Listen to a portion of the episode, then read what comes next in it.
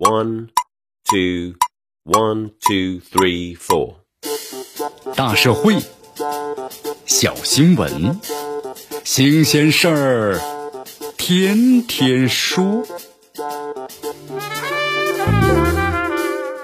朋友们，你们好，这里是天天说事儿，我是江南。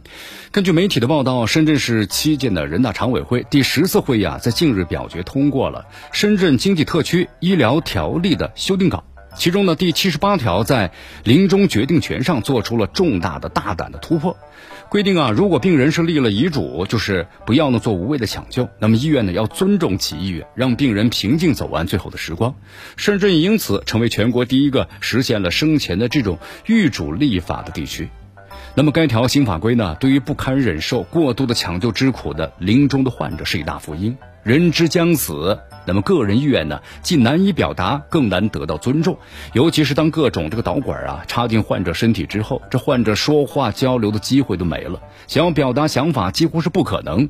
因为呢，过度抢救导致患者十分痛苦，也只能够被动的忍受，直到呢生命结束。但是有了生前预嘱啊，则不同了。临终抢救是不是要采取插管、心肺复苏等等创伤性的抢救措施？是不是要使用的生命支持系统等等？患者呢均可以事先自主的做好安排，而且呢，这种生前预嘱的话具有法律效力，不必担心呢医生和家属会随意的更改。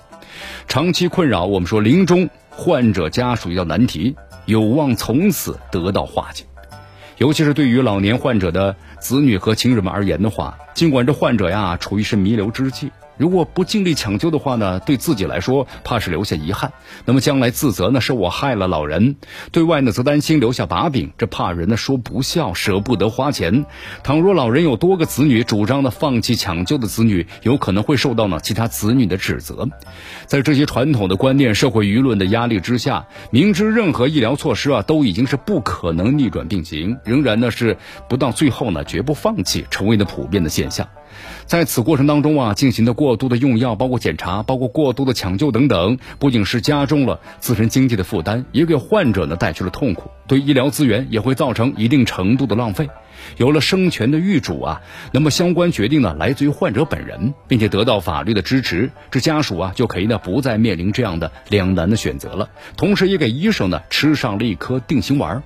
此前的话，在民间也大力推广呢生前的预嘱，比如说像北京的生前预嘱的推广协会，在业界啊就广为人知，其相关的网站呢推出的我的五个愿望。国内也有五万多人填写，但这种民间倡导啊，不具备是法律效力。一旦是患者亲属对此有异议的话，医疗机构呢及其医生就可能面临是民事侵权的索赔，或者主管部门的行政处罚。这种巨大的不确定风险性啊，让医生呢不敢做决定。也因为此的话呢，当患者的生命垂危之际，这医院呢依然是秉着救死扶伤的医学精神，对其进行的无谓的抢救的情况也并不罕见。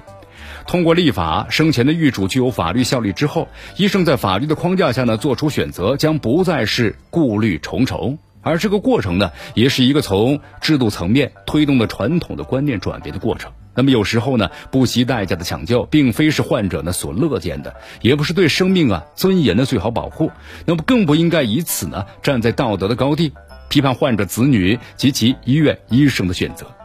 以此而论的话，深圳呢率先在全国建立生前的预嘱制度。那么其在呢临终决定权上的观念，包括引导和制度探索价值，这个呢不容小觑啊。建立生前的预嘱制度，通过呢立法赋予患者临终抢救的决定权，给患有呢医学上抢救呢是无望疾病的老人带来安定，使他们的离世啊从生死两相憾变成了生死两相安。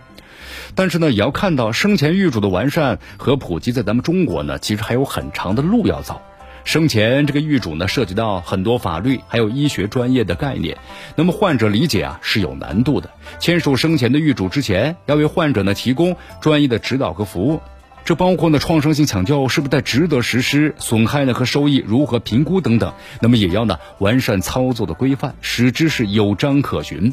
此外，就是生前呢预嘱入法，也要避免呢被恶意的利用。比如说临终抢救的医疗开支是很大的，要谨防呢健康商业保险夸大生前预嘱的作用等等。尽管这生前的预嘱首次入法，但是规则呢还没有成熟。在深圳呢，我们说在此方面也在进行制度性的探索。必然呢会日益积累经验，为咱们中国呢普及生前的预嘱，开创一个科学模式，最终让每位患者呀都有权选择自己的临终抢救方式，能够呢从容和有尊严的离世。这里是天天说事儿，我是江南，咱们明天见。